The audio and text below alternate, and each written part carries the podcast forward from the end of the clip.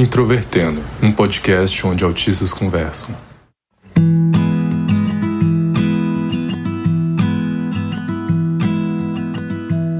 Olá para você que ouve o podcast Introvertendo, que é o principal podcast sobre autismo do Brasil e certamente o mais cultural do mundo inteiro. Meu nome é Thiago Abreu, sou jornalista, host deste podcast, diagnosticado com autismo em 2015. Nunca estive fora do Brasil e nesse episódio eu tô numa função mais de curioso para saber as histórias aqui das pessoas que estão com a gente para falar sobre as suas experiências em países do exterior. Eu sou William Timura, apesar de ter ascendência japonesa e o meu irmão morar lá, fam meus familiares já terem morado lá também, eu nunca estive no Japão, porém já estive duas vezes nos Estados Unidos, uma vez em Washington, em Seattle, e outra vez para a faculdade em São Francisco, Califórnia. E eles que apareceram no episódio, precisamos falar sobre autistas biscoiteiros, depois que vocês pediram muito, eles estão de volta, então, Germano e Bruno, mais uma vez aqui no Introvertendo, se apresentem. O meu nome é Bruno, diagnosticado com autismo. Passei uns dois, quase dois anos no, no exterior, morando em Berlim, na Alemanha, uh, fazendo intercâmbio. Olá, eu sou a Germana, também sou autista. Na verdade, nunca morei no exterior, mas eu passei um período curto nos Estados Unidos e já viajei para Argentina por um período curto também. E se você está conhecendo o Introvertendo pela primeira vez, seja bem-vindo, seja bem-vinda. Nosso podcast Discute Autismo está disponível para qualquer pessoa que esteja em qualquer lugar do mundo ouvir. Basta apenas você ter um celular ou um computador conectado à internet. O nosso site é introvertendo.com.br. Lá você acha nossos episódios, biografias, todas as informações sobre o podcast. E você também pode seguir a gente no Facebook, Twitter e Instagram. É só procurar por introvertendo. Vale lembrar que o Introvertendo é um podcast feito por autistas, com produção da Superplayer and Company. Em 2020, nós fizemos uma pequena série no Introvertendo que foi baseada em dois episódios: Autistas na cidade grande e autistas em cidades de interior, trazendo contrastes de experiências autistas conforme a localidade do país. E o pessoal pediu muito por um episódio de autistas em cidades do exterior. Mas eu, particularmente, nunca viajei para o exterior, sempre percorri muito o Brasil, conheço aí uns oito, nove estados do Brasil, mas eu nunca botei os pés para fora. E aí, pensando bastante, decidi trazer esse tema aqui com o William, o Bruno e a Germana, que são bastante viajados e viajam por vários lugares do mundo aí. Só em países envolvidos, só países imperialistas, né? Viajar pro Butão ninguém quer, né? mas, mas eu acho que para nós, né, que somos brasileiros e, e o Brasil já é um país muito rico culturalmente, e considerando também as questões do autismo, tem muita coisa legal para ser conversada, para ser pensada sobre essas questões de viver em um outro país, morar em outro país ou simplesmente viajar, e é por isso que a gente está discutindo um pouco disso. Quem quiser saber uma experiência também diferente, né, de autista no exterior, a Thaís, integrante aqui do podcast, contou a viagem que ela fez na Índia, no episódio 71, Pé na Estrada. Mas, sem mais delongas, eu queria que vocês falassem então, mais ou menos, qual país vocês conheceram, se vocês foram para morar, para intercâmbio, se foi só passar uma temporadazinha. Então fiquem à vontade. Bom, Thiago, a primeira vez que eu fui foi por um programa de intercâmbio cultural é, de bolsas, na verdade, do governo do estado de São Paulo. Na época, eu ainda não, não tinha nem 18 anos, na verdade. Estava me formando ali no curso técnico, né, da, das escolas técnicas. Eu fazia o curso de informática ali em Palmital, né, uma cidade do interior. E por desempenho acadêmico mesmo, eu acabei ganhando essa bolsa. Foi uma surpresa, na verdade. Eu na, na, época eu me lembro que eu não sabia nada sobre outros países, assim, nem imaginava, na verdade, nem cogitava. Tinha uma visão bem superficial mesmo de como, de como outros países eram. No máximo sabia um pouco do Japão, né, por conta da minha família e tudo mais. Mas realmente Estados Unidos era uma imagem bem abstrata, vamos dizer assim.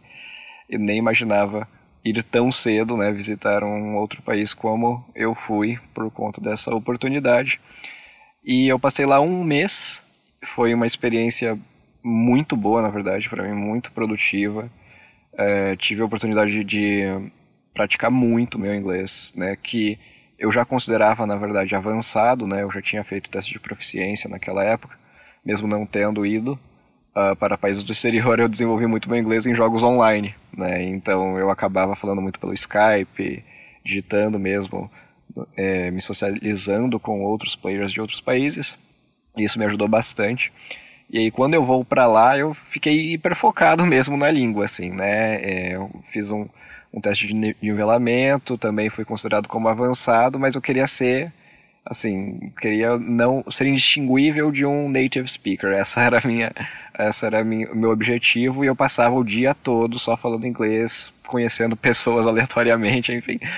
Foi uma experiência bem, bem rica, assim, tanto nessa na questão acadêmica, né, quanto na questão de socialização mesmo. E já na segunda vez que eu vou para os Estados Unidos, eu fui pelo programa Ciências Sem Fronteiras, né, do governo federal. Então já estava na faculdade já tinha uma noção muito melhor né, de como eram os Estados Unidos. Na época, na verdade, eu queria ir para a Coreia do Sul, só que eu li os editais né, e vi que a proporção ali de vagas para a Coreia do Sul, na verdade, não, talvez não estaria tão atrativo quanto para o Canadá, por exemplo.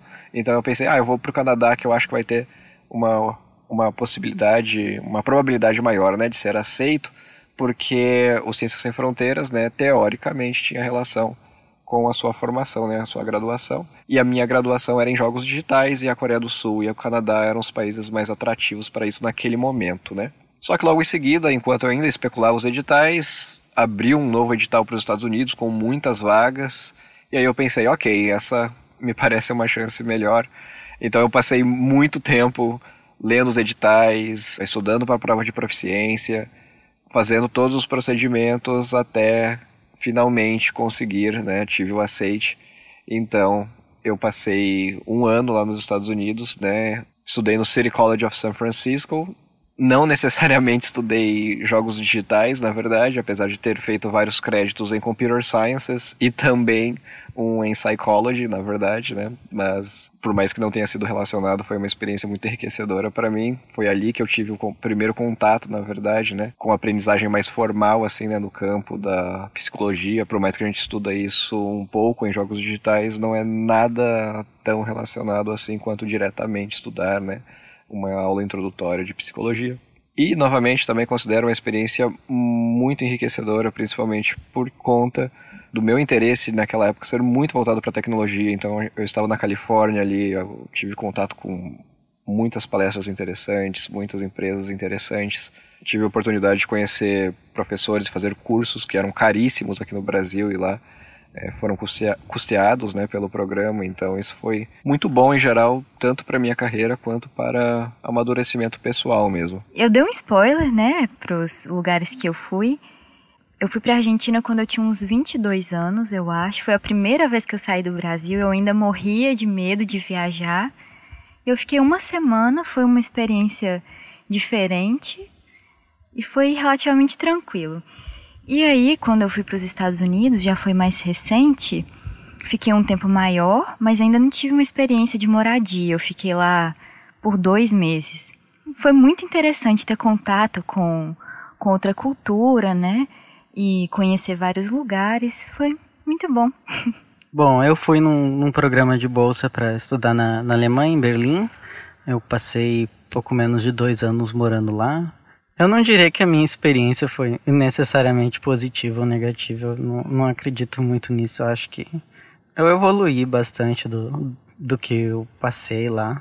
Eu, eu acho que a maior contribuição, na verdade, da, do meu, do meu intercâmbio foi o, o, aumento do meu cinismo com, com o mundo e com a vida em geral. Eu acho engraçado que aqui a gente tem diferentes perspectivas, assim, de origens mesmo, né? Enquanto o William, por exemplo, tem uma ascendência japonesa, o Bruno já tem uma ascendência alemã e a Germana eu já não sei, ascendência brasileira, podemos dizer assim por enquanto, que nem eu. E eu acho que isso influencia bastante em quais países nós vamos conhecer e também, principalmente, da forma como a gente vai interagir quando a gente está nesses lugares. E eu imagino que devem ter muitos contrastes em relação ao que a gente está acostumado a viver no Brasil.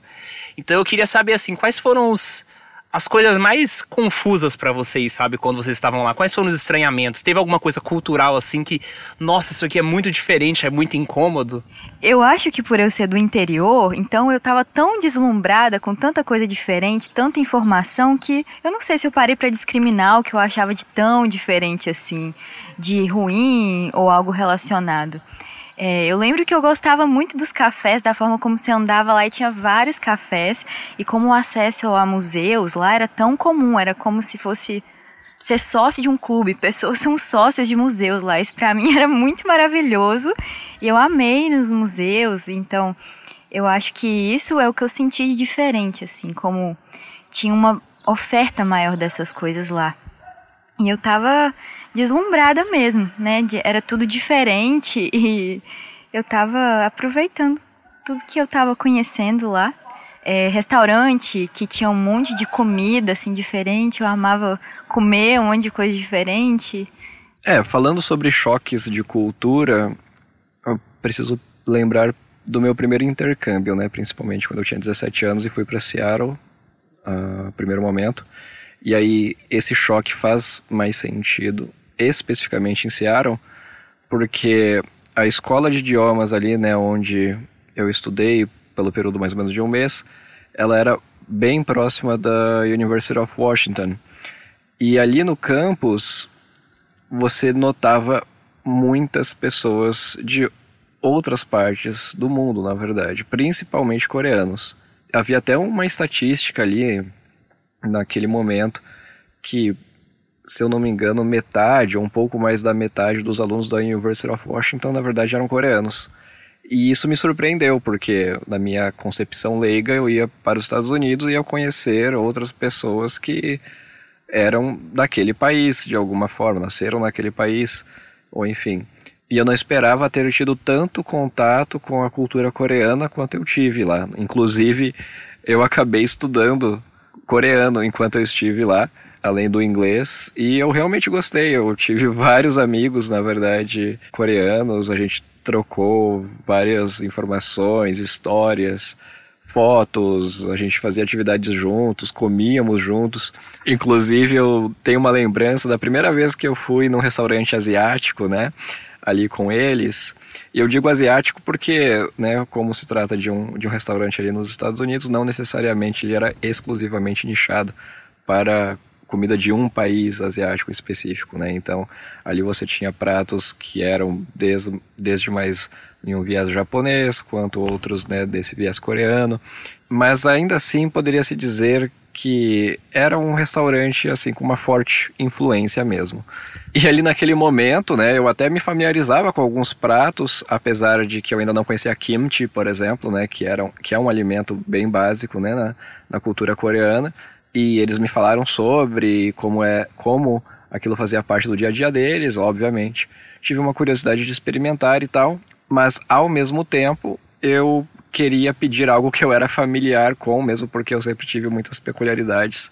É, mesmo antes de saber que eu era autista, sempre soube sobre as minhas peculiaridades na hora de me alimentar, então eu queria pelo menos pegar um prato que eu já conhecia, já era familiarizado com na primeira vez. E para minha surpresa, na verdade, quando eu faço o pedido do meu prato, ao chegar né, a comida, ela chega de uma forma comunitária, na verdade, ela é servida de uma forma comunitária. Então não havia exclusividade nos pratos. Cada pessoa pediu um dos pratos que fazia uma composição de uma refeição maior que era dividida entre todas as pessoas. Então, o meu pressuposto de que eu ia comer uma coisa e as pessoas iam comer outra, na verdade, foi totalmente invalidado.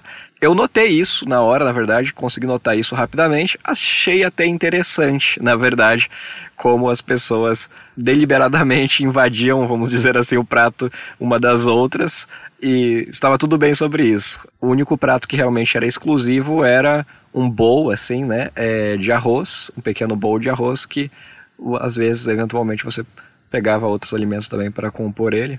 E essa realmente foi uma experiência bem interessante, agradável. Falando um pouquinho mais sobre a questão da alimentação, agora já no contexto, né, da, da minha host family, né, que é uma prática comum lá nos Estados Unidos, então algumas famílias, não somente nos Estados Unidos, né, mas algumas famílias às vezes têm um quarto, né, ou até um andar disponível para ser alugado, e aí eles decidem receber um, um intercambista para ser hospedado ali por um certo período de tempo. A empresa envolvida no intercâmbio paga eles alguma quantia e eles cuidam né, de alguma forma desse estudante, provendo ali itens de necessidade básica, às vezes também provém almoço, café da manhã, enfim, isso depende, varia muito de acordo com cada família e até que ponto ela tem disponibilidade também para ajudar esse estudante. No meu caso, a minha host family foi muito receptiva comigo, ela foi bem respeitosa. E o que me surpreendeu é que eu tinha um andar inteiro para mim. A narrativa toda, antes de chegar lá nos Estados Unidos, era de que eu teria um quarto para mim. Então eu ficava imaginando esse quarto com mais ou menos no mesmo espaço, com os mesmos recursos que eu teria, por exemplo, num quarto comum do Brasil. Mas chegando lá, o andar inteiro era disponível para mim. E o andar inteiro, na verdade, era apenas uma parte da casa, que não era uma casa grande comparado aos standards do, dos Estados Unidos. Era uma casa ok, era uma casa média, porém muito mais espaço do que eu sequer imaginava. Então eu tinha uma mini cozinha disponível para mim, eu tinha uma cama super confortável, eu tinha uma, um canto de estudos ali que tinha uma luminária, uma mesa ótima, uma cadeira muito boa, espaçosa. Eu tinha um banheiro que, enfim, tinha banheira também. E sem falar nas máquinas de lavar, que para mim eram bem cômodas também. Então, assim, foi uma, uma outra coisa que foi muito impactante para mim, né? Que eu nem sequer imaginava que aquilo ali poderia ser considerado como classe média. Mas, enfim, voltando ao ponto da alimentação, a minha host family costumava fazer, ao, ao preparar né, algumas das refeições, e eu notava como não existia né, o componente básico, arroz e feijão, por exemplo, ou o macarrão, as massas, né, como costumeiramente é feito aqui no Brasil. Eu notava como as refeições, às vezes, por exemplo, eu me lembro de um dia que a refeição principal era alcachofra. E eu nem sequer sabia o que era alcachofra antes, na verdade, né? Uma outra coisa que me surpreendeu também é como o leite, né, é consumido lá, por exemplo, porque era comum notar, né, americanos tomando leite enquanto almoçavam, na janta, por exemplo, e eu nunca sequer tinha pensado né, nessa possibilidade. E eu sei que eu já falei demais, mas eu preciso falar dessa. Que no Brasil eu sempre fui uma negação no sistema de transporte público. Até hoje, na verdade, é um dos déficits que tem muito a ver com o autismo, eu diria. Que tem muitas pistas sociais que precisam serem seguidas quando você está num ônibus, para você saber o ponto que você vai parar, para você saber quais as rotas tomar, né?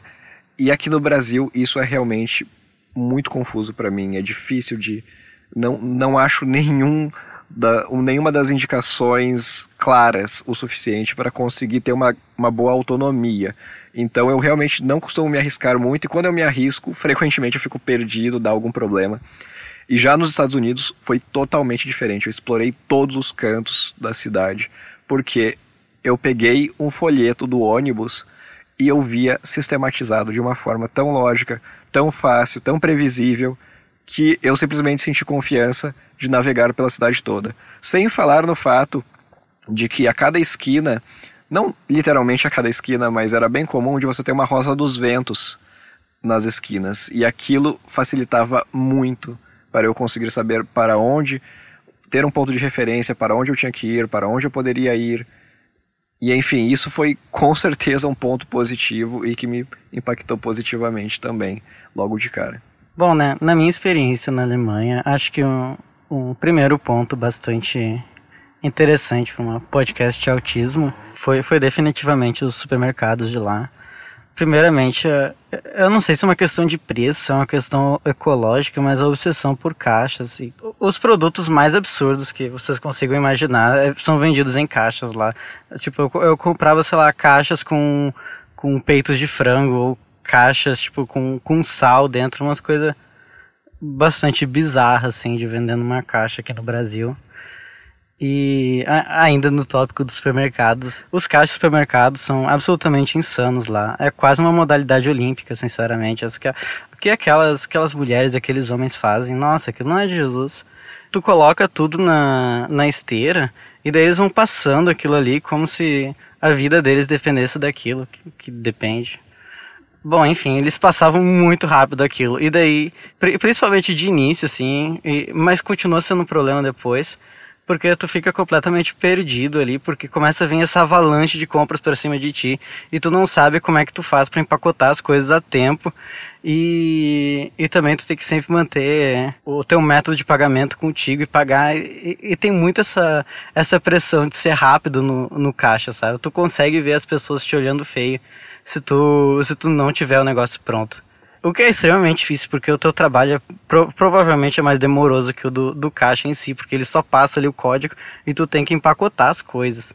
E daí fica a fila inteira possessa contigo. Isso parece quando eu vou no Subway, sabe? Eu tenho que escolher os ingredientes rápido e parece que a pessoa não tem paciência. E aí eu, eu tipo, escolho a primeira coisa que aparece porque eu não sei escolher o um negócio, mas enfim. No tópico específico de, de autismo, que eu acho que seria interessante para os ouvintes desse podcast, é o uma, uma coisa pela qual os alemães são bastante infames, que é encarar as pessoas. Os alemães adoram te encarar na rua, por motivo nenhum às vezes. Uh, outra coisa que, que é muito comum lá são as, as mijadas gratuitas que tu vai receber, invariavelmente, se tu ficar lá. Alguém vai ficar brabo contigo por tu não saber alguma coisa, por tu estar tá mal informado ou fazer alguma coisa errada e vai se sentir empoderado no direito de ficar te dando uma lição de moral ali no meio da rua. Você falou em mijadas e aí eu pensei em alguém mijando literalmente em você. Eu falei, uai, e o consentimento? Mas ainda bem que você falou no sentido figurado. É, um é que sentimento, tipo, oi, eu não. Posso, posso.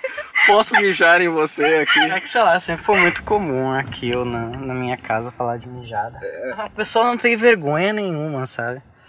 Vai tipo pra um desconhecido ficar O William já falou bastante sobre a questão da língua, né? Que ele tinha uma proficiência, então imagino que no caso dele a experiência foi muito boa, mas eu queria saber principalmente de você, Bruno, e você, Germana. Se vocês tiveram alguma dificuldade em relação à língua, ou se foi algo natural, como é que era conversar com com as pessoas nativas? Eu particularmente sempre tive bastante facilidade para aprender línguas, porém eu também talvez seja do, do, próprio autismo, porque eu tive a eu experienciei a mesma dificuldade do William, que ele mencionou que ele queria falar como nativo e essa obsessão, assim, por perfeição, sabe? Eu acho que isso muitas vezes acabou funcionando contra mim. Eu acabava me inibindo muito, porque tu, tu atingir um, um nível que tu consiga ter uma conversa natural com alguém é bastante difícil. Para mim, não ironicamente, assim, a Inês Brasil é um ícone, sabe? Porque ela, ela fala alemão, e, e, e ela não fala um alemão totalmente correto, sabe? Mas é perfeitamente compreensível. Eu, eu acho sinceramente que é um exemplo para nós, porque não, não precisa ficar tão focado nessa ideia da perfeição, sabe? Eu acho que é obrigação do, do falante nativo de ter a, a gentileza de compreender que tu vai ter dificuldades e que, mesmo que tu conjugue as coisas erradas ou de alguma forma esquisita, que tentar entender e se relacionar contigo como outra pessoa. Eu concordo com o Bruno sobre a gente contar com a compreensão né, dos nativos em relação a dificuldades e como a gente se embola às vezes para falar algumas coisas, mesmo porque é muito complexo expressar em outra língua uma coisa que você está tão acostumado a falar na sua própria língua, né? Tem diferenças além das linguísticas propriamente ditas, né? Tem uma questão cultural que às vezes você não consegue expressar bem em outra língua porque não faz sentido na outra língua. Né? Então eu sinto, eu aprendi o que eu sei de inglês, eu aprendi sozinha. Então eu tenho muita dificuldade com assuntos principalmente coloquiais. Então quando eram temas específicos, principalmente música, é, jogos ou ciência, eu sinto que eu tinha mais facilidade para conversar. Agora quando eram assuntos corriqueiros, com muitas gírias, eu sinto que eu ficava com um pouco mais de dificuldade, mas como eu estava visitando amigos, todo mundo foi muito tranquilo, na verdade, comigo lá. Então eu não, não passei tanto por isso. E quando eu estava sozinha e passei algum aperto, era naquele viés divertido, assim, nossa, eu tô passando um aperto aqui. E é isso, né? Era como uma experiência mesmo. Então eu estava experimentando uma coisa nova. Eu acho que a minha experiência é diferente da do William e do Bruno, porque eu fiquei pouco tempo, né? Então talvez se eu tivesse ficado por um tempo maior, eu tivesse reparado em mais coisas e me incomodado com mais coisas, estranhado mais coisas. eu acho que pelo tempo que eu fiquei, o que eu mais estranhei foi realmente, né, sentir falta de almoçar às vezes, como eu almoçava aqui, ou de talvez não de ter opções de comer mais frutas, ou coisa assim, principalmente de alimentação que eu senti muita falta. Mas eu lembro de uma reflexão que eu tive lá, que foi quando eu vi essa questão da barreira da linguagem em si, eu pensei assim: ah, quando eu voltar para o Brasil, eu vou ter mais facilidade para me comunicar, porque eu vou estar falando minha própria língua, vou ter experienciado o quanto é difícil, às vezes, você se comunicar adequadamente numa outra língua. Aí eu voltei para o Brasil e não tive essa experiência, continuou sendo desafiador me comunicar em vários contextos. Enfim do que eu conheço vocês, as experiências de vocês no exterior, todas elas foram antes do diagnóstico de autismo, né?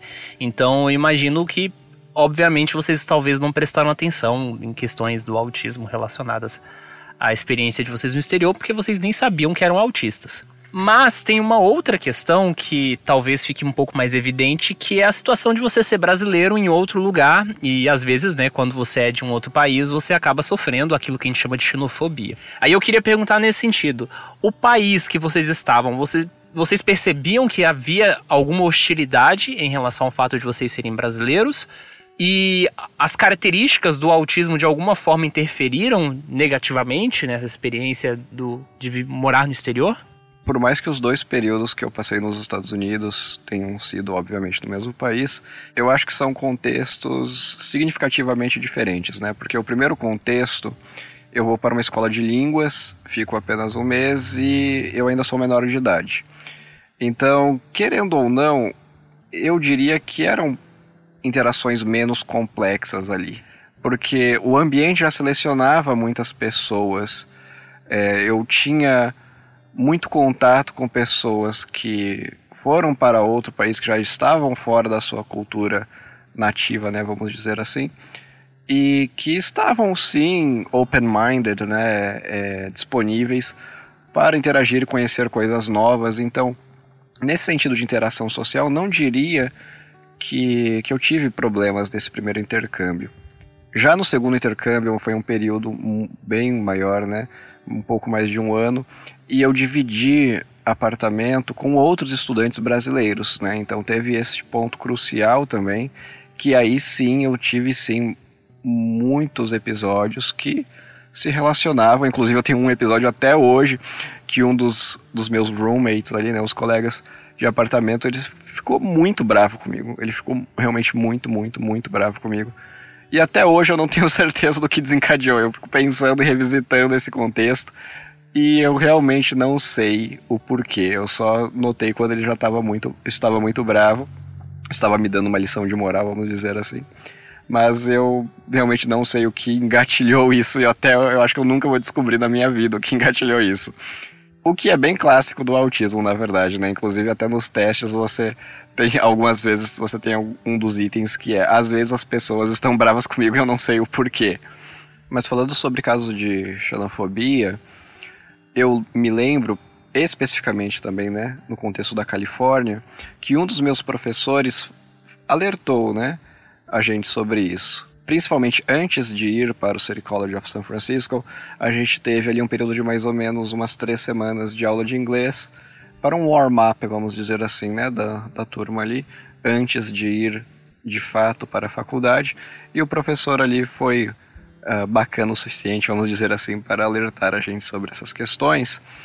E ele especificamente disse que, bom, no caso dos brasileiros, ele não entendia que a gente deveria ser muito vítima de preconceito.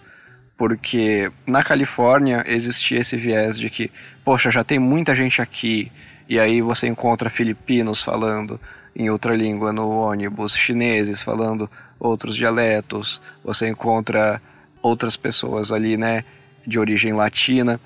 Só que por algum motivo, no entendimento dele, os brasileiros tinham uma imagem positiva, uma imagem de que o Brasil era um país legal, um país bacana. E poxa, eu encontrei um brasileiro, que legal, eu não costumeiramente não vejo brasileiros por aqui, deixa eu falar com eles. Então parece que era algo que era mais convidativo e menos propício a sofrer esse tipo de preconceito do que outras populações. Porém, também me lembro que quando comecei no internship, né, no, no estágio ali em uma empresa, eu me lembro de um comentário de uma pessoa em específico que falou brincando, vamos dizer assim, coisas do tipo: Ah, pois é, eu sempre pensei que os brasileiros eram preguiçosos, né? Mas vocês são bons e etc. Se referindo ao nosso grupo de estudantes ali que estava efetivamente produzindo.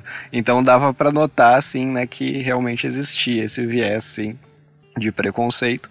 Mas especificamente eu não sofri muito diretamente, mesmo porque eu acabei sendo, de certa forma, notado ali por justamente estar envolvido, engajado em, em muitas atividades curriculares, extracurriculares, a, trabalho acadêmico e etc. Apesar de que os meus colegas ali de apartamento brasileiro certamente me viam como bem mais reservado, eles programavam muito mais viagens, eles andavam muito mais pela cidade conheciam muito mais pessoas e eu estava mais preocupado em ficar no meu quarto, na verdade, estudando, lendo coisas, comprando coisas diferentes na Amazon. E eu também me lembro autisticamente da sensação de andar pela neve, né? Inclusive eu tenho até um vídeo gravado sobre isso.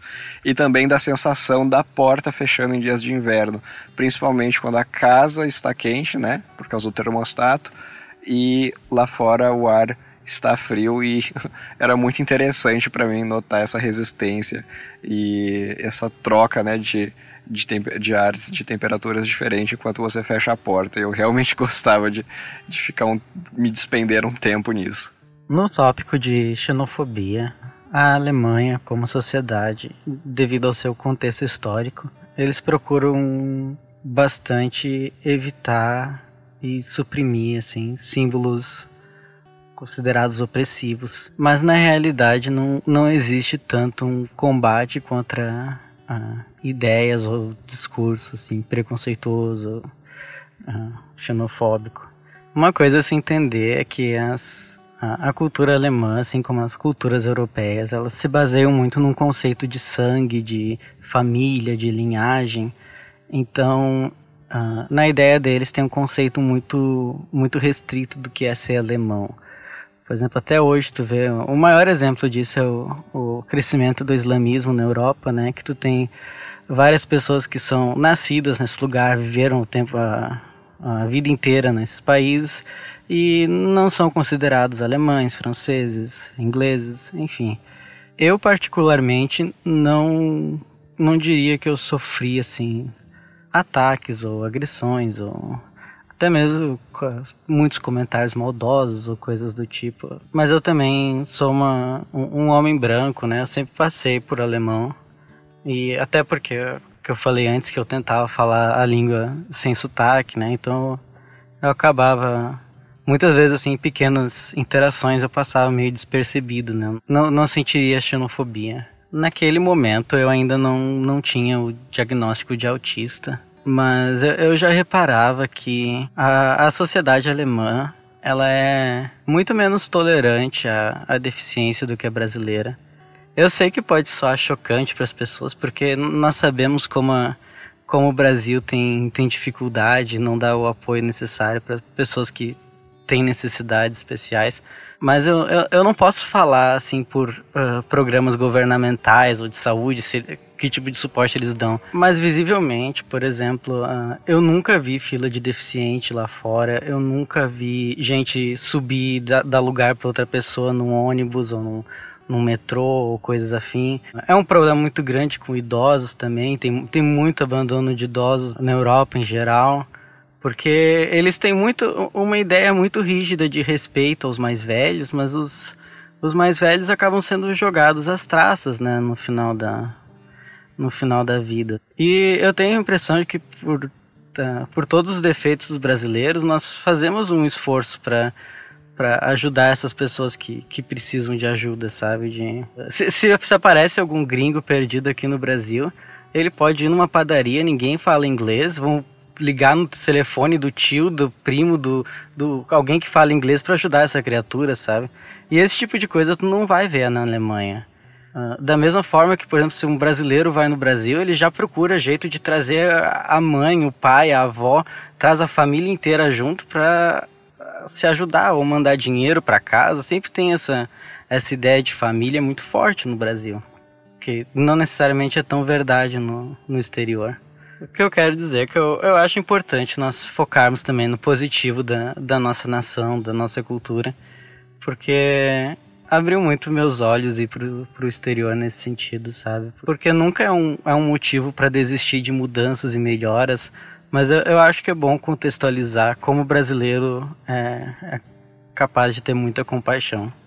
Na minha experiência, eu também não consigo identificar isso, de ter passado por isso, de xenofobia ou alguma questão relacionada ao autismo que eu já não experimente aqui. E eu acho até que lá era pressuposto, né, que eu tinha alguma diferença, porque eu era de outro lugar, né? Então, de certa forma, para mim, aquilo já era esperado durante as interações, mas não consegui identificar nenhum nenhum preconceito ou algo nesse sentido, até porque o amigo com quem eu passei a maior parte do tempo também era autista. Então, querendo ou não, acho que isso foi um facilitador para eu me sentir compreendido ou à vontade, de certa forma, durante a maior parte do tempo, né? Porque ele estava comigo e outras pessoas. Então, eu sinto que isso me ajudou lá. Então é isso, pessoal. Espero que a gente tenha encerrado com chave de ouro essa série de autistas em diferentes lugares do mundo. Se você quiser mandar uma história pra gente, contar alguma experiência, pode mandar nas redes sociais. E a gente volta semana que vem com mais um episódio do podcast Introvertendo.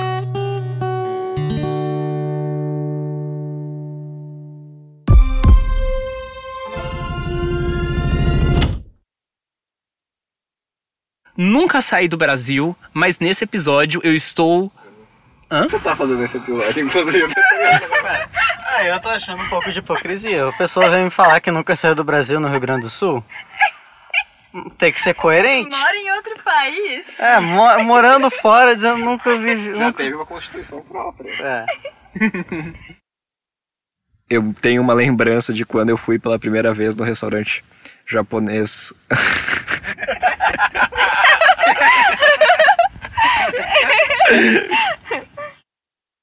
Tô falando, eu sentia falta de almoçar.